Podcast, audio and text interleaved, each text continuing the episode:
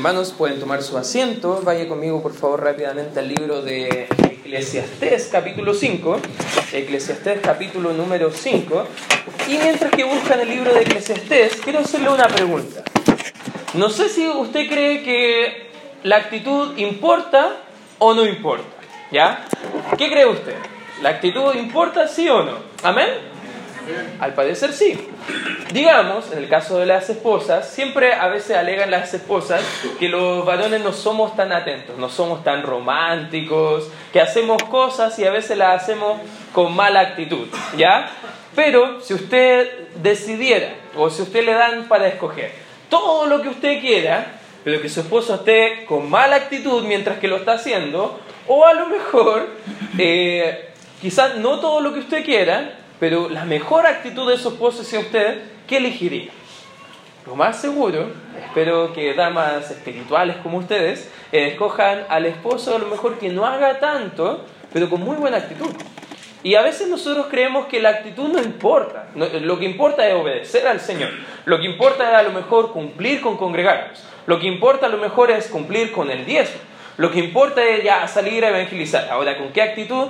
no importa, ya si voy y reparto un par de folletos nomás, ya sé que la meta es alcanzar gente para Cristo, pero hay 200 tratados que llevar y ya, bueno, voy a ir como trotando, repartiéndolos por las casas nomás, total. Lo importante es cumplir, lo importante no es la actitud con la que estoy cumpliendo. Ahora usted puede pensar, pero eso suena como súper mal. Pero a veces nosotros hacemos eso mismo cuando vamos a donde Dios. Por eso la, predicación del día de hoy del libro de Eclesiastés se trata y tiene por título nuestra actitud delante de Dios, nuestra actitud ante Dios. Si yo te dijera, como va a decir el, el escritor acá, Salomón, en Eclesiastés capítulo 5, versículo 1, cuando fueres a la casa de Dios. Cuando aquí en el contexto de lo que está hablando, eh, el rey Salomón tiene la idea de cuando ellos iban al templo a presentar su sacrificio. Ojo, anteriormente la casa del Señor también era el tabernáculo, donde ellos lo levantaban, tenían que ir y hacer después tienda y volver a establecerse, pero era una conducta que el pueblo de Israel estaba teniendo. Al comienzo, totalmente agradecidos. Al comienzo, Dios nos libró de Egipto, qué bueno, nos libró pasaron unos cuantos días, ¿por qué nos sacaste de Egipto, Dios? No sé si te acuerdas la actitud que tenía Israel. A veces nosotros tenemos una actitud muy similar. Al comienzo, cuando Dios nos salvó, que bueno, voy a estar ahí fiel con el Señor. Llueva, truene, relampaguee, haya terremoto. Bueno, aquí en Chile hay hartos terremotos, hay terremoto, lo que sea, ahí voy a estar en la casa del Señor.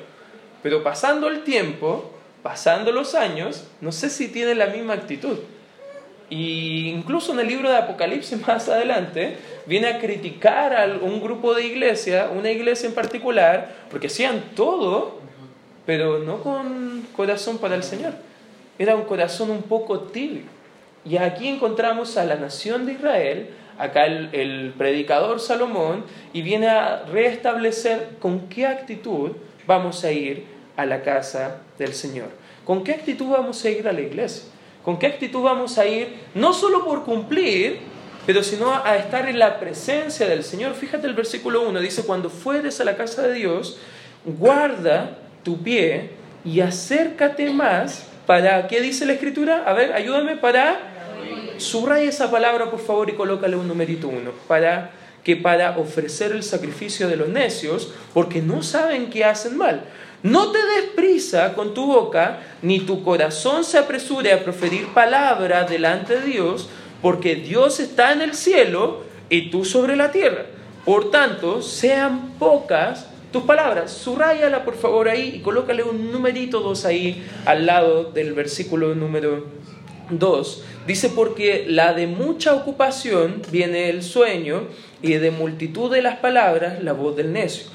Cuando a Dios haces promesa, y subraya esta frase por favor, no tardes en cumplirla. Y colócale un numerito 3 ahí. Ya te voy a decir por qué tiene relación con el estudio de esta tarde, porque él, dice la escritura en el 4, no se hace, no se complace, perdón, en los insensatos, cumple lo que prometes. Mejor es que no prometas y no que prometas y no cumplas. No dejes que tu boca te haga pecar ni diga delante del ángel que fue ignorancia. Fíjate, ¿por qué harás que Dios se enoje a causa de tu voz y que destruya la obra de tus manos? Donde abundan los sueños, también abundan las vanidades y las muchas palabras. Más tú, fíjate, y subraya esta última frase, teme a Dios. Subrayala por favor y colócale un numerito número 4. ¿Con qué actitud vienes a la iglesia, hermano? ¿Con qué actitud vas a la presencia del Señor? ¿Con qué actitud estás al comienzo de tu día buscando tener tu devocional? ¿Es para sacar el mejor versículo para compartirlo en las redes sociales? ¿Es a lo mejor para tener palabras elocuentes para cuando te juntes con creyentes saber de qué están hablando? ¿Con qué actitud haces las cosas en la presencia del Señor? Eso es lo que vamos a estar hablando el día de hoy. Y en primer lugar, hermano, ¿cómo debe ser nuestra actitud al buscar a Dios? En primer lugar, o el primer principio que podemos desprender, debemos oír antes que obedecer.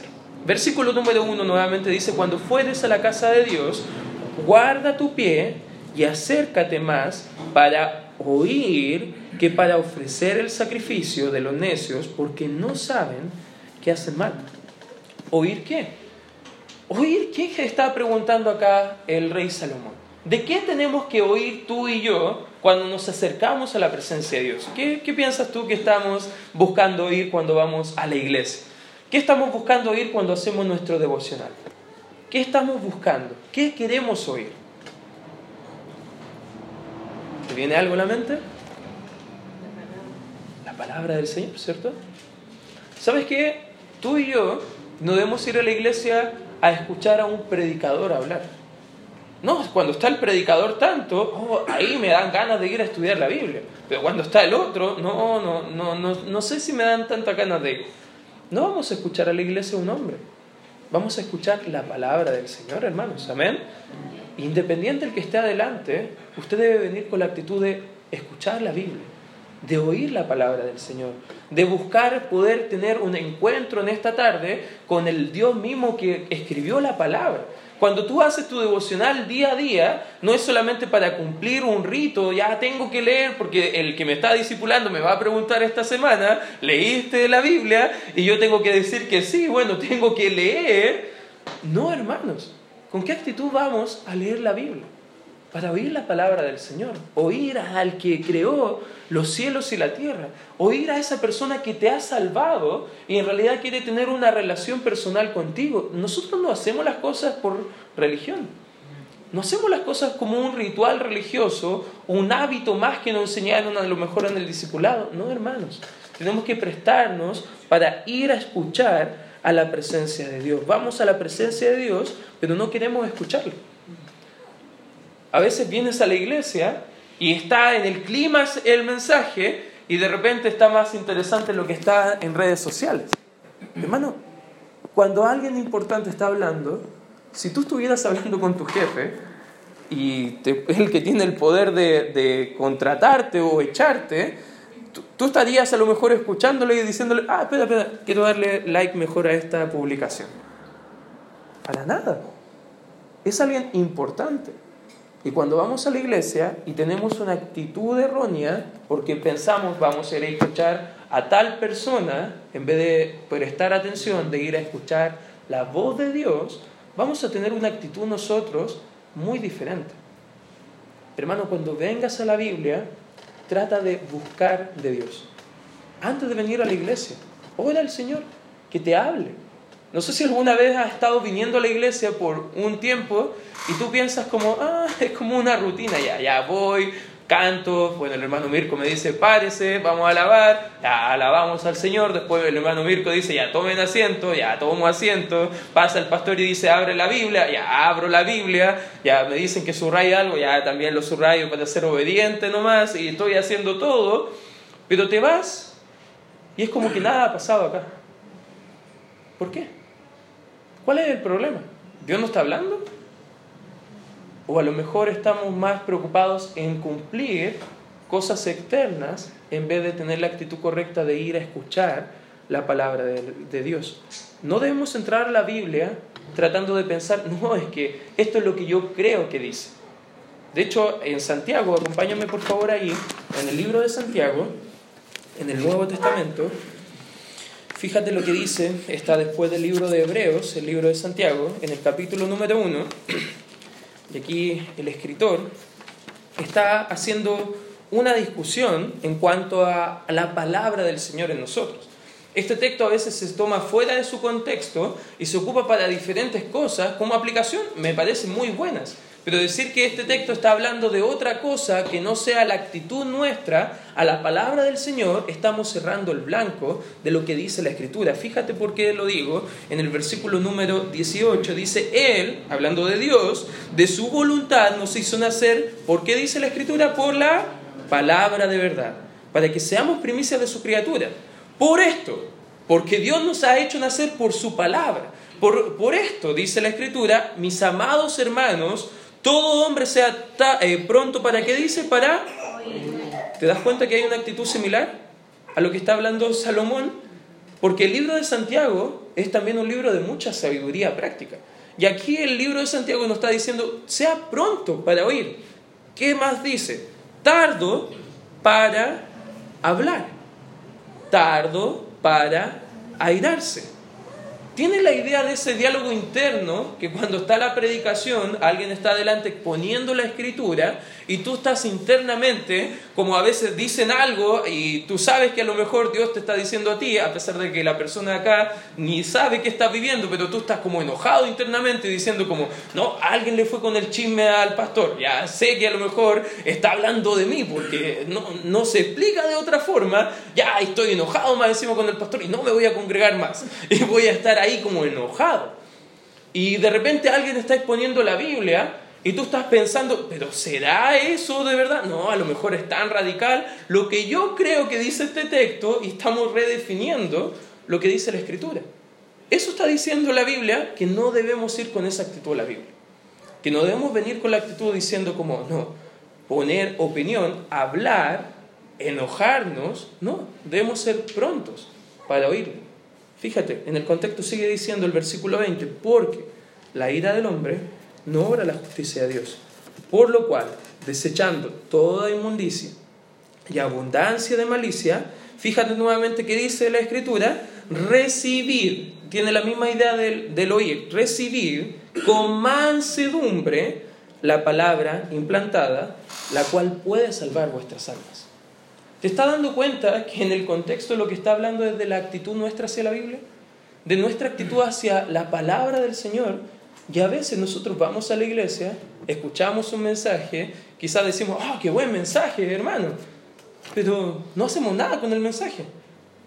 Y por dentro hemos estado criticando a Dios, al que ha enseñado, y por dentro estamos enojados más encima con el Señor, en vez de prestar atención a oír a la palabra a recibirla, a ponerla en práctica. Dios quiere que le prestemos atención. ¿Tú entiendes eso, hermano? No sé si alguna vez, ¿cuántos de los presentes tienen hijos? A ver, hay algunos con hijos.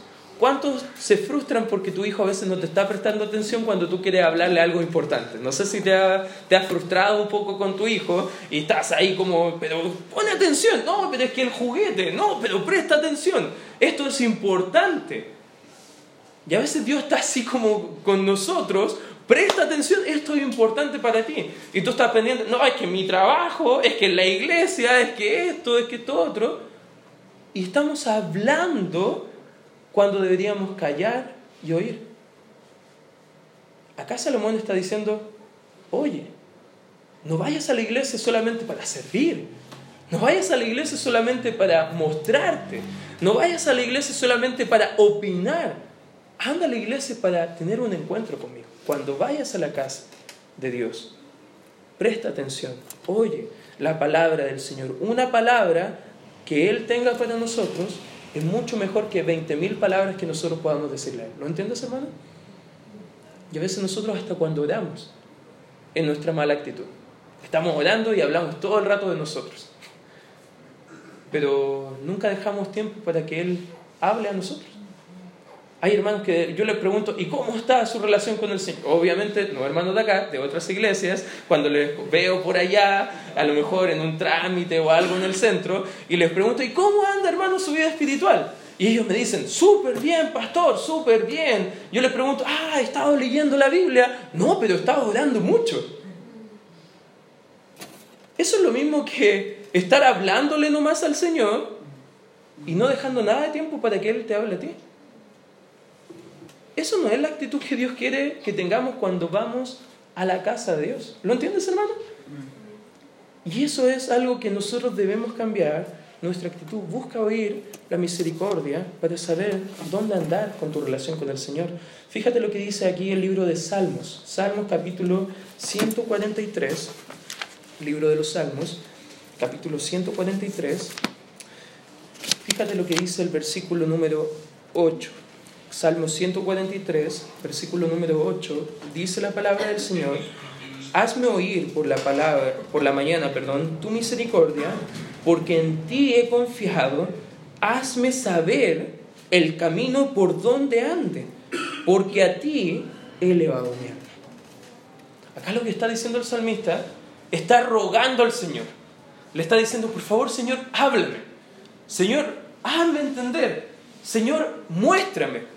¿Qué decisión debo tomar? ¿Qué camino debo seguir? ¿Te has sentido que a veces has tenido que tomar una decisión y no sabes qué decisión tomar? ¿Te has sentido así? ¿Pero qué has hecho? Solo has orado. ¿Pero has buscado en la Biblia a lo mejor qué quiere Él decirte?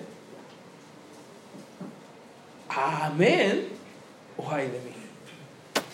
Hermano, es más común de lo que usted crea que solamente hacemos rutina el congregarnos, el venir a la casa del Señor para compartir con otros, para hablar con otros. Y nos olvidamos el propósito de por qué vamos a la iglesia, para oír al Señor. Amén. Cuando gente viene a la iglesia por primera vez, no quiere ver a la persona que está delante, quiere tener un encuentro con Dios.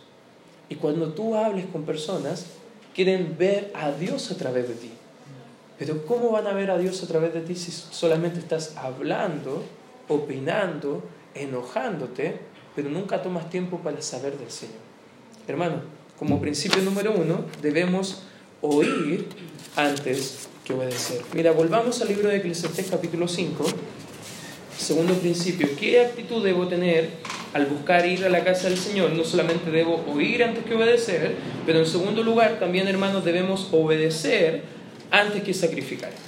Ahora, no estoy hablando en el mismo contexto de los sacrificios que estaban teniendo ellos en los tiempos antiguos, de llevar tu cordero, de llevar a lo mejor tu sacrificio de paloma si no tenía muchos recursos, para poder aplacar la ira de Dios por tus pecados. No estoy hablando de a veces sacrificios que enrostramos a Dios. Porque a veces somos así, hermano, aunque tú no lo creas.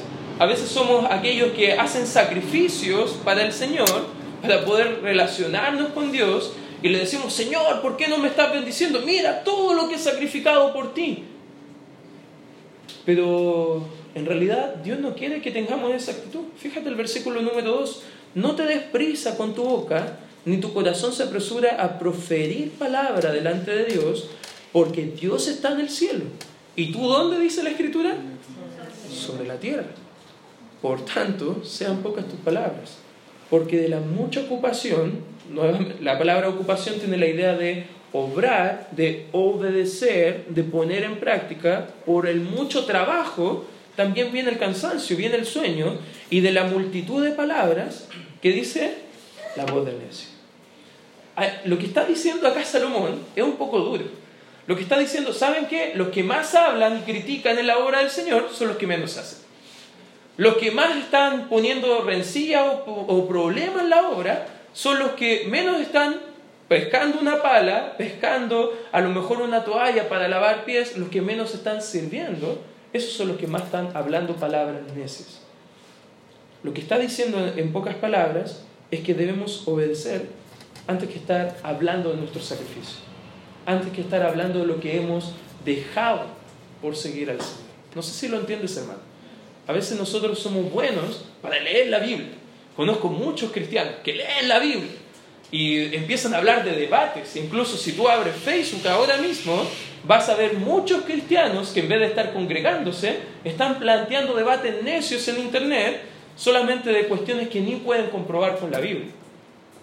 Pero pregunta si se están congregando. no he encontrado la iglesia sana donde congregarse. No hay iglesias de sana doctrina.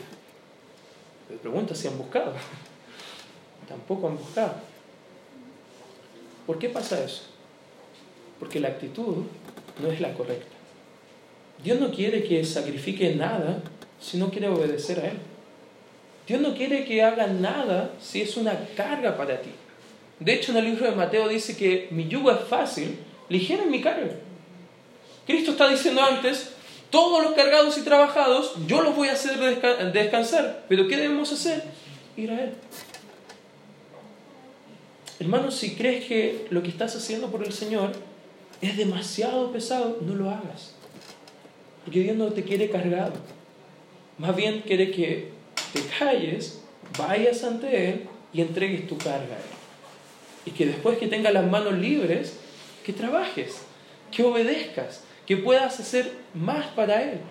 ¿Sabes qué? Aquel que tiene las manos tan ocupadas con sus ansiedades y sus cargas y sus problemas, no tiene las manos libres para poder servir a otros. ¿Sabes por qué Dios nos quita nuestras cargas? Para llevar las cargas de otros. Y lo dice el libro de Gálatas. Gálatas capítulo 6 dice que debemos sobrellevar las cargas los unos de los otros. Hermano, estás buscando obedecer al Señor en las cosas pequeñas, en las cosas medianas, en las cosas más grandes. Hermano, obedecer es ciertamente mucho mejor que cualquier otra cosa que podamos hacer delante del Señor. Mira, vuelva a Santiago, donde nos quedamos antes. Volvamos por favor ahí en el capítulo número 1, porque el texto sigue. Y de hecho hay como un paralelismo entre este texto de, de Eclesiastés 5 y fíjate lo que dice ya dejamos ahí que debemos recibir con mansedumbre la palabra. Versículo 22, pero sed, que dice la escritura, hacedores de la palabra.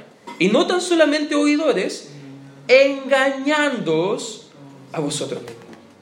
Porque si alguno es oidor de la palabra, pero no hacedor de ella, este es semejante al hombre que se considera un espejo su rostro natural, porque él se, él, él se considera a sí mismo y se va y luego olvida cómo era.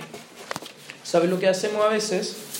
Vamos a la Biblia en la mañana, hacemos nuestro devocional, decimos, ya, tengo que cumplir, ya, voy a leer un capítulo y lo voy a leer rapidito porque tengo que salir en cinco minutos de la casa. Ya, lo voy a leer, ya, Señor, gracias por todo lo que me, me diste. Ya, sé que debo cambiar porque Dios me ha mostrado en este pasaje que debo cambiar, pero no tengo tiempo para cambiar, me tengo que ir y pasa todo el día y te olvidaste lo que leíste en la mañana.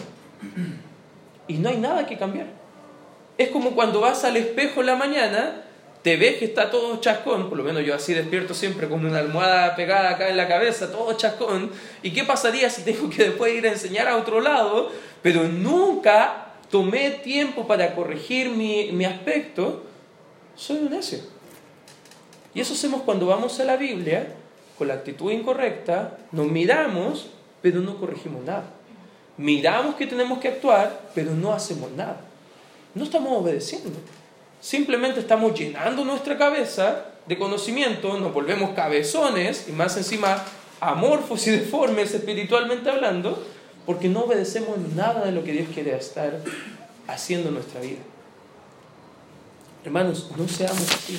Debemos estar buscando que nuestra vida sea obediencia al Señor, que nuestra vida sea una ofrenda grata para el Señor, de, obediencia. Tu ofrenda es infructuosa si haces las cosas solamente porque debes hacer. Hermano, Dios quiere obediencia de nosotros. Dios quiere que podamos congregarnos gozosos de querer escuchar su palabra. No para cumplir nuestro rol o nuestra meta semanal. Ya, debo estar bien con Dios, por eso debo congregarme. No nos congregamos porque amamos a Dios, amamos a otros hermanos y vemos la necesidad de poder congregarnos. Nosotros necesitamos a la iglesia y la iglesia nos necesita a nosotros. ¿Lo entiendes, hermano? Y eso es una realidad que debemos entender. No es algo para simplemente cumplir el ritual semanal.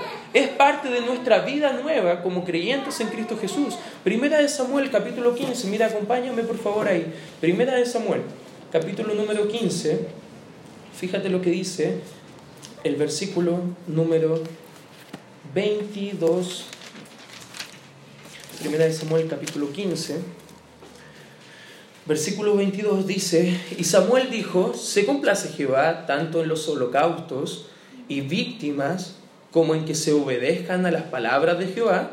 Ciertamente, fíjate lo que dice la escritura, el obedecer es mejor que los sacrificios y el prestar atención que la grosura de los carneros. ¿Puedes ver que la misma idea se repite una y otra vez en la Biblia? Oír la palabra, obedecer la palabra. Oír lo que Dios quiere, tomar tiempo para ponerlo en práctica. Fíjate el 23, porque no obedecer es pecado para el Señor. Fíjate lo que dice el 23, porque como pecado de adivinación es la rebelión. Pero si tú ves tu vida, quizás tú piensas, no hay rebelión en mí. Solamente estoy leyendo, pero no estoy obedeciendo. ¿Qué hay de malo? Eso es rebelión ante el Señor. Si Dios te ha mostrado algo claro que hacer y no lo estás haciendo, estás siendo rebelde a la voluntad del Señor. Es rebelión, fíjate el 23. Y como ídolos e idolatría, que dice la obstinación. ¿Qué es la idea de alguien obstinado?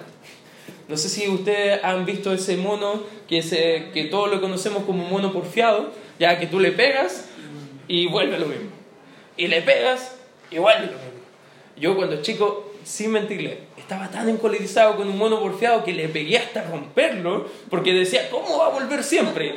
Y yo no me daba cuenta que el más porfiado era yo, porque estaba golpeando algo que naturalmente iba a volver. Pero yo pensando que podía romper las leyes de la física como un niño ingenuo que era, estaba siendo más obstinado que el mono porfiado. Es lo que a veces nosotros somos, como en Primera de Pedro, que volvemos una y otra vez a nuestro, a nuestro pecado, como el perro que vuelve a su vómito. No sé si eso te da asco, pero es como la actitud que debemos sentir cuando volvemos al mismo pecado. Obstinación, de entender que estoy mal, pero lo voy a hacer de todas formas. Entiendo que debo obedecer al Señor, pero voy a esperar un poco de tiempo. Hermano, eso es rebelión. Dios quiere obediencia antes que cualquier otra cosa. Si dice la Escritura en el 23, por cuanto tú desechaste la palabra de Jehová, Él también te ha desechado para que no seas rey. Aquí está hablando Samuel al rey Saúl, y tú puedes ver que Dios ha enviado en este punto como cinco advertencias a Saúl. Y esta es la quinta. La quinta vez que le dice, obedece a mi palabra. Y adivina qué hacía Saúl. Hacía lo que quería. Buscaba otra forma. Sabía que tenía que seguir el consejo de la palabra de Dios, pero ¿sabe lo que hacía? Iba donde una brujita para consultar a los muertos. Qué tontera. Sabemos que tenemos que seguir la voluntad del Señor, pero antes de todo, antes de salir de la casa, voy a ver el periódico a ver si ah, el horóscopo. ¿Qué dice hoy día para mí? Hermano, no sé si entiendes. Dios no quiere que estés jugando al azar con Él. Él ha dejado claramente su voluntad escrita en la palabra. Y si tú no estás prestando atención para oír, menos vas a saber cómo obedecer. Y eso es lo que Dios quiere de nosotros. El obedecer es mucho mejor que cualquier otra cosa que podríamos estar haciendo. Pero primero, óyele a Él, claramente, atento, para saber lo que Él quiere decir a tu vida. En segundo lugar, debemos obedecerle. En tercer lugar, debemos cumplir lo que prometemos. Eclesiastés capítulo 5, fíjate lo que dice el versículo 4, cuando Dios hace promesa, no tardes en cumplirla, fíjate, y subraya esa frase por favor, no tardes, no tomes mucho más tiempo del que deberías, no tardes en cumplirla, porque dice, Él no se complace en los insensatos. Otra traducción que me gusta de insensato, que yo mismo lo he traducido, es ser tontos. ¿Lo entiendes? Cuando tú haces promesas a Dios y no quieres cumplir, eres un tontito. Ya, para no ser ofensivo, cuando yo hago promesa al Señor y no la cumplo, adivina, cuando me miro al espejo, yo me miro y digo, soy un tonto. Me estoy diciendo a mí mismo, ya no lo quiero decir a ustedes, ya, dicho sea de paso. Pero es lo que está diciendo Salomón acá nosotros cuando hacemos promesas al Señor y no las cumplimos. Fíjate lo que sigue diciendo, cumple lo que prometes. Y versículo 5 dice, mejor es que no prometas y no que prometas y no cumplas. Algunos toman este pasaje, el versículo 5, y dicen, ya, como la Biblia dice que mejor que no prometa a que prometa que no cumpla, no voy a prometer nada al Señor. No, no está hablando de eso la Escritura. No está diciendo que no tienes que hacer promesas al Señor. Más bien está diciendo, si prometes algo, mejor cumple. mejor obedece, mejor pone atención a cómo Dios quiere obrar a través de ti. Lo ideal no es solamente no prometer, sino que hacer compromisos con el Señor, tomar decisiones. ¿Sabes qué es un muy buen hábito en la vida espiritual? Hacer compromisos con el Señor. Sería un buen hábito tener un cuaderno para que no olvides tus promesas al Señor y que puedas tener quizás un cuaderno con una parte con peticiones de oración y que vayas anotándolas y cuando Dios te las cumpla, bórralas como testimonio de que Dios sí responde la oración, pero ten otra de metas que tú tienes para servir al Señor y cuando las empieces a cumplir, pone un tic ahí que, que diga, por así decirlo, estoy cumpliéndola, porque eso va a animar a seguir haciendo más promesas al Señor. Pero si no la estás cumpliendo, también es un recordatorio que debemos ponernos las pilas. ¿Se entiende la idea? Y debemos estar poniéndonos las pilas espiritualmente, las de prometer y cumplir. Dios va a cobrar cada palabra que hemos prometido en el pasado. Cada palabra. Tú puedes decir, no, pero ya he prometido tanto al Señor que por eso me da miedo volver a prometer ya mejor me quedo así nomás. No voy a ni cumplir ni prometer más. Ya ahí me quedo yo en mi zona de confort. Te quiero mostrar un pasaje, Deuteronomio capítulo 23, mira, acompáñame ahí, en el Antiguo Testamento, Deuteronomio capítulo 23, fíjate lo que dice el versículo 21. Eh, Deuteronomio, perdón, 23, versículo 21, dice, cuando haces voto, promesa, pacto, esa es la idea, cuando haces voto, eh, a Jehová tu Dios, que dice, no tardes, no demores, ¿en qué? En pagarlo. Porque ciertamente, y subraya esta frase por favor, me encanta, lo demandará Jehová tu Dios de ti y sería pecado en ti. Es como dice Santiago, nuevamente, no lo vamos a leer porque ya por razón del tiempo nos estamos quedando cortos de tiempo, pero no sé si tú te acuerdas que Santiago dice que el que sabe hacer lo bueno y no lo hace, ¿qué es? Pecado. Al parecer está parafraseando este mismo pasaje. Está parafraseando esta misma idea. De saber que tengo que llevar a cabo algo, he prometido al Señor que voy a hacer eso y no lo estoy cumpliendo. No solamente Dios lo va a demandar de nosotros, pero también nos contó como pecado eso por no cumplirlo. Hermano, debemos cumplir lo que prometemos. Amén, hermanos. Fíjate, en cuarto y último lugar, ¿qué actitud debo ir a la casa del Señor? No solamente debo ir, no solamente debo obedecer, no solamente debo cumplir, pero también debo temer a Dios. Versículo número 7, fíjate lo que dice la escritura, donde abundan los sueños, también abundan las vanidades y las muchas palabras, pero tú, más tú, teme a Dios. ¿Qué es el temor a Dios? No es ese temor que tiene tu hijo de ti cuando tú le ofreces vara y le dices ya, una más y te va a llegar. Y tu hijo ahí como, ah, no, me, van a, me, va, me va a llegar, ya, mejor me porto bien. Y está como temblando. No, ese no es el temor de Dios. No es un temor de temblar de miedo, no es un temor de arrancar porque me va a llegar, sino que es reverenciar y honrar al Señor. El temor de Dios, el mismo Salomón lo dice que el principio de la sabiduría es el temor a Jehová, es el temor a Dios. ¿Qué es el temor a Dios? Es honrarle, es ir a Él, escucharle atentamente, es ir a Él y tener una actitud de respeto, de obediencia, de reverencia, porque Él merece nuestro, nuestro respeto, hermanos, amén. Él merece nuestra adoración. Él merece que cumplamos lo que prometamos. Él merece que nosotros le escuchemos antes que nosotros hablemos. Él merece todo eso y mucho más, hermano, ¿lo entiendes? Amén. Eso merece de nosotros. Reverenciar, honrar con todo lo que tenemos, con todo lo que estamos diciendo. ¿Cómo estamos actuando? ¿Cómo estamos pensando? ¿Cómo nos abstenemos de algunas cosas para honrarle y glorificarle? En pocas palabras podemos definir el temor a Dios como buscar agradar a Dios. Agradarle. Hermano, ¿hay un temor reverente tuyo hacia el Señor? ¿Estás buscando agradar a Dios con tus decisiones pequeñas como las grandes? ¿Estás buscando agradar al Señor en tu familia, con tu dinero, con lo que estás pensando, con lo que no estás mirando para no deshonrarle a Él? Como Job decía, ¿cómo pondré delante de mis ojos cosas injustas? ¿Cómo pondré delante de mis ojos, no sé, codiciar a una dama? Dice Job, no podría pecar contra Dios, absteniéndose. El temor de Dios es buscar agradar al Señor, obedeciéndole en todo. Es la mejor forma de tener una buena actitud a Dios. Si tú tienes temor de Dios en tu vida, ¿sabes qué? Los otros tres pasos van a ser naturales. Tú vas a ir a Dios y vas a escucharle atentamente. Y no solamente escucharle, pero vas a estar siendo pronto para ponerlo en práctica. Y cuando lo estás haciendo, déjame decirte que no estás haciendo promesas a la ligera. Estás haciendo promesas porque quieres seguir mostrando tu temor a Dios, tu agrado hacia Él, porque Él ha hecho tanto por ti y tú quieres hacer mucho por Él.